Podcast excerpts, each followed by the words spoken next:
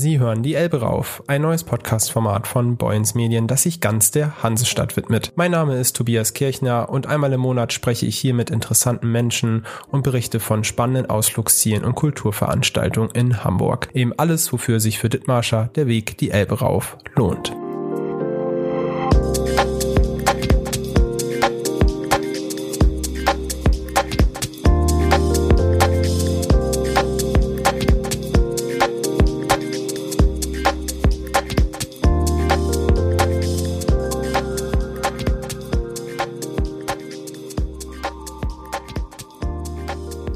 In der zweiten Ausgabe von Die Elbe rauf habe ich das große Vergnügen, mich mit der Fotografin Esther Horvath unterhalten zu dürfen. Sie gehört zu den besten Fotografinnen, die sich ganz der Forschungsarbeit in den Polarregionen gewidmet hat. Schon mehr als ein Dutzend Mal ist sie in die Arktis gereist und hat dort Expeditionen begleitet. Die in Hamburg lebende Fotografin war auch bei der Mosaik-Expedition dabei, die bisher größte Forschungsreise, die es in der Arktis gegeben hat. In unserem Gespräch gibt Esther Horvath einen spannenden Einblick in ihre Arbeit, erzählt davon, wie es ist, bei Temperaturen von bis zu minus 50 Grad zu fotografieren und wie eine E-Mail ihr Leben veränderte. Vor allem aber geht es um die Faszination für die Natur.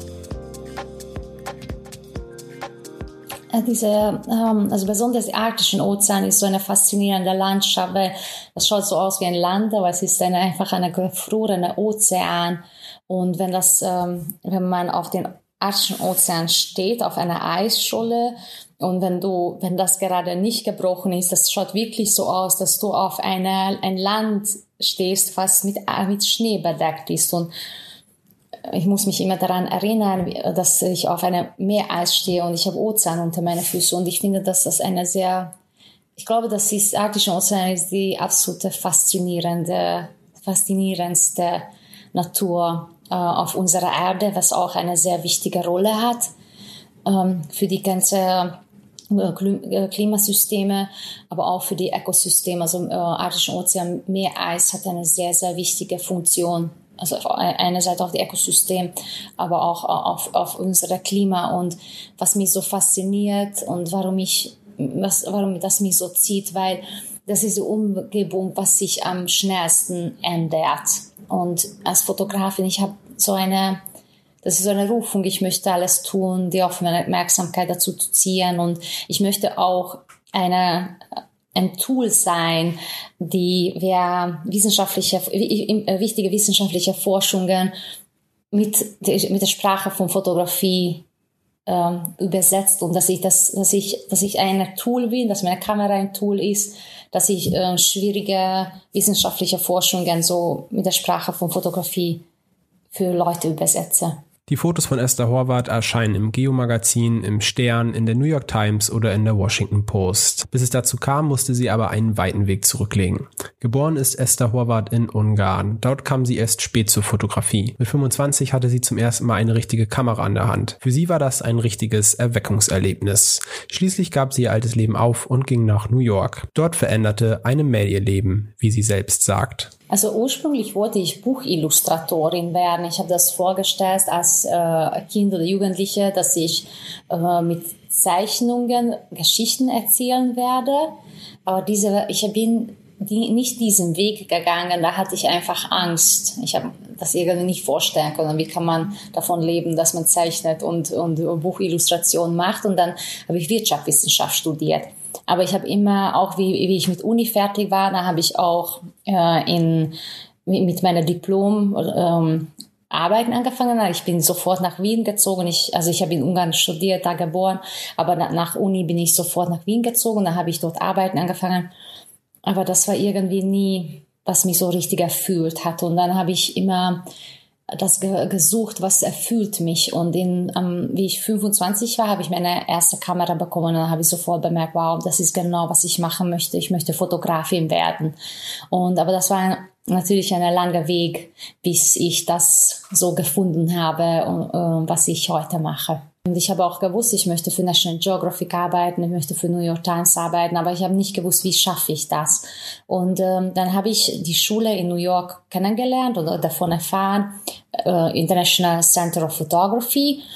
Und wie ich davon erfahren habe, habe ich auch sofort eine sehr starke Rufung in mir gespürt, ich muss dort studieren.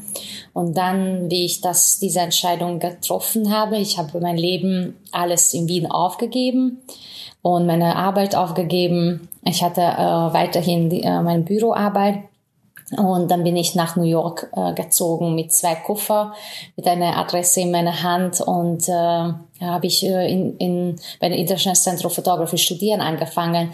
Aber ich habe ich hab natürlich nicht gewusst, ob ich da was, was ich schaffen werde, was mit mir passiert. Ich habe nur gewusst, ich muss diesen Weg machen, wenn, wenn das mein Ziel ist, dass ich für National Geographic und New York Times arbeiten möchte, dann muss ich diesen Weg gehen. Ich muss äh, dafür mehr tun nicht nur zu Hause in Wien, damals in Wien war mein Zuhause, nicht nur in Wien davon träumen, sondern ich muss wirklich Schritte dazu machen oder dafür machen. Und so bin ich nach New York gezogen und da habe ich sechs Jahre lang gelebt.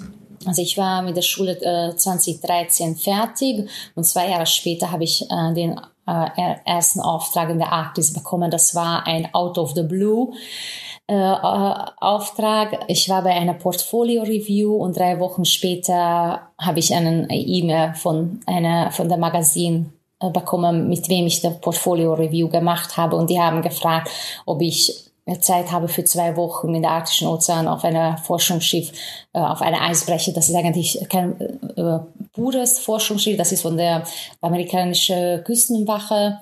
Ähm, der äh, das Schiff heißt Healy und ob ich da Zeit habe, das mitzumachen. Und natürlich, das war für mich, äh, wow, das, ich will das äh, E-Mail gelesen habe, ich bin in, äh, in, in der Küchentisch gesessen, genau wie wir jetzt hier sitzen. Und ich habe das E-Mail gelesen. Ich habe gedacht, äh, ich habe fast von den Stuhl gefallen, weil das einfach so ein großer Auftrag war. Und ich habe auch gewusst, das wird meine, mein Leben ändern. Und hat das tatsächlich auch gemacht. Seitdem ist Esther Horvath immer wieder in die Arktis gereist. Der bisherige Höhepunkt war sicherlich ihre Teilnahme an der Mosaik-Expedition.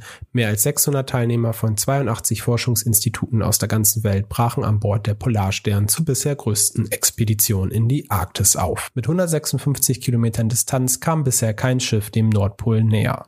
Zwischen September 2019 und Oktober 2020 forschten die Teilnehmenden vor allem zu den Auswirkungen des Klimawandels. Also das war absolut die größte Expedition, was ich jemals bis jetzt gemacht habe und vielleicht auch, was ich in meinem Leben gemacht, also die größte, was ich jemals machen werde. Ähm, also auch weil das so eine außergewöhnliche, so eine große Expedition ist. Das passiert auch nicht jedes Jahr. Polarstern-Eisbrecher war in der Arktischen Ozean Meereis für ein Jahr eingefroren, im Jahr 2019 äh, und 2020. Und Polarstern hat ein Jahr lang mit dem Meereis gedriftet. Das Ganze wurde auch von Alfred Wegener Institut äh, geleitet. Und ich war dreieinhalb Monate auf dem Schiff ganz am Anfang in der dunklen Phase, wo ich drei Monate komplett Dunkelheit erlebt habe. Und für mich, das war die absolute faszinierendste, was ich jemals erlebt habe. So die Dunkelheit auf den arktischen Ozean, auf dem Meereis zu erleben, ist wie auf dem Mond zu stehen. Also während, äh, während Mosaik ich habe auf dem Meereis tatsächlich, tatsächlich so sehr, also nur fotojournalistisch gearbeitet. Also ich habe alles nur gefolgt. Jetzt, wo ich so zurückdenke, manchmal denke ich, hätte ich manchmal vielleicht einfach fragen sollen oder sagen sollen, könnt ihr bitte einfach das Ganze nur einfach langsamer machen. Einfach, einfach nur alles weiterhin so nur langsam. Aber ich habe das äh, nicht gemacht. Also es war alles äh, fotojournalistisch äh, natürlich dokumentiert. Und äh, das ist sehr eine große Herausforderung. Und ich hatte Tage, wo ich mit sehr wenig Bilder zurückgekommen bin, weil einfach so dunkel war und so viel Bewegung war und ähm, die Kamera braucht auch extrem viel Zeit. Also ich, ich brauche Zeit, bis ich äh, fokussiere und dann war die Szene schon weg. Und äh, so war schon eine, eine große Herausforderung. Aber ich war dreieinhalb Monate lang da. Also ich hatte sehr viel Zeit und ich war auch jeden Tag auf dem Meereis, genau deswegen dass ich alles ähm, fotografieren kann. Und am Abend, als wir zurück waren, dann habe ich Leben an Bord fotografiert. Also meine Tage auf dem Schiff waren extrem lang. Also ich war neun Uhr schon auf dem Meereis und äh, vor Mitternacht bin ich nie ins Bett gegangen. Wie es Esther Horvath an Bord der Polarstern gelang, berührende Momente einzufangen, erzählt sie gleich. Vorher machen wir einen Besuch in den Hamburger Deichtorhallen. Dort sind aktuell Fotos von Ragnar Axelsson zu sehen. Der bekannte isländische Fotograf hat sich ebenfalls den Polarregionen verschrieben. Seit mehr als 40 Jahren dokumentiert er dort die Veränderung der Landschaft und das Leben der indigenen Bevölkerung. Die Ausstellung Where the World is Melting zeigt eine Auswahl aus seinem Werk. Ich habe mit Kurator Ingo Tauporn über die Ausstellung gesprochen. Und Ragnar Axelsson ist ähm ein isländischer Fotograf. Wichtig vielleicht irgendwie auch zu betonen, dass er äh, in einem äh, in einer Umgebung fotografiert, die ihm vertraut ist und äh, der über 40 Jahren ähm, Menschen, Tiere und Landschaften ähm, in den entlegensten Gegenden ähm, seines seines Landes fotografiert. Einerseits ihnen eine Stimme gibt, ja, ähm, aber auf der anderen Seite auch das letztendlich irgendwie dokumentiert, was eben halt das Thema Nummer eins ist, nämlich der Klimawandel und äh, sein Blick äh, auf die Arktis oder auf Grönland. Das sind alles irgendwie Momente, äh, wo wir einerseits mit der Schönheit dieser Landschaft ähm, natürlich ähm, äh, äh, uns begegnet, aber auf der anderen Seite natürlich aber auch mit der katastrophalen Situation, dass diese Landschaft, so schön sie auch ist, ähm, im Verändere, im, in der Veränderung stattfindet. Wir werden also an sich eigentlich mit einem Missstand konfrontiert. Und äh, wenn wir da nicht dagegen steuern, äh, dann wird eben halt die Landschaft, die äh, Axelson jetzt teilweise auch schon in der Abschmelze irgendwie fotografiert, letztendlich natürlich eine reine Katastrophe für die ganze Welt ähm, bedeuten. Neben den wunderschönen Naturaufnahmen von Ragnar Axelsson sind es vor allem die Porträts der Bevölkerung, die besonders beeindrucken. Für diese Bilder brauchte es allerdings sehr viel Geduld. Ganz genau. Also äh, in den Gegenden, das kann man schon sofort eben halt einfach auch spüren, wenn man sich die Bilder anschaut, äh, sind äh, die Menschen äh, nicht äh, fotogen im Sinne, dass sie es gewohnt sind, fotografiert zu werden. Das bedeutet, es ist auch ein ganz klares Verhältnis, ein, ein klares oder ein Verhältnis muss geschaffen werden zwischen äh, Fotograf, in diesem Fall Ragnar Axelsson, und den Fotografierten. Ja, und das kann man natürlich nur schaffen, indem man immer wieder zurückkehrt zu den Orten und durch ähm, äh, diese Möglichkeit, immer wieder auch an die Orte zurückzukehren, immer wieder immer halt auch die Menschen ähm, zu begegnen und immer wieder auch natürlich die Frage, darf ich fotografieren, zu stellen, schafft natürlich Vertrauen. Und Vertrauen bedeutet, dass man nicht nur einfach draufhält, sondern dass man teilweise auch in deren ja alltäglichen Ablauf integriert wird und dann irgendwann die Kamera auch völlig unsichtbar wird und man äh, als Betrachtender Möglichkeiten bekommt, in ein Ablauf, ein Lebensablauf, der natürlich sich auch für uns als Städter erst einmal völlig irgendwie auch, ähm, auch anders irgendwie darstellt, daran teilhaben zu dürfen und dadurch eben halt auch zu Aufnahmen äh, kommend, ähm, die wirklich außergewöhnlich sind, die eine gewisse Art von Intimität haben, die eine gewisse Art von Offenheit haben, die diese Lebenssituation auf eine Art und Weise beschreiben, so wie wir sie als Betrachtende sonst eigentlich nicht so erleben. Sehr intime Aufnahmen gelangen auch erst Esther Horvath an Bord der Polarstern. Ein Foto zeigt eine Wissenschaftlerin, wie sie abends Geige spielt.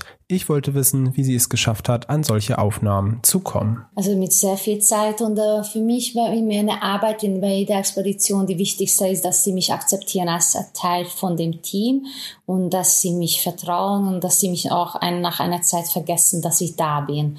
Und das, äh, das bedeutet, wenn ich eine Szene fotografiere, wie zum Beispiel das Musikspielen, ich bin sehr lange dabei. Also es ist nicht nur so, ich komme rein fünf Minuten und dann bin ich wieder raus, sondern ich bin bin den ganzen Nacht da, während sie üben. Und ich bin die ganze Zeit da und die ganze Nacht da und ich warte auf diesen Moment, wo sie mich wirklich vergessen, dass ich da bin und dann fotografiere ich. Und ähm, deswegen, also die Art und Weise, wie ich fotografiere, also zum Beispiel das Bild mit dem Musikspielen, das ist ein, ein, ein, ein kompletten Abend und dann, dann entsteht ein Foto, was ich sehr mag und ähm, es ist mit jeder Szene so, dass ich die ganze Zeit dabei bin, während das passiert und oder mehrmals dabei bin.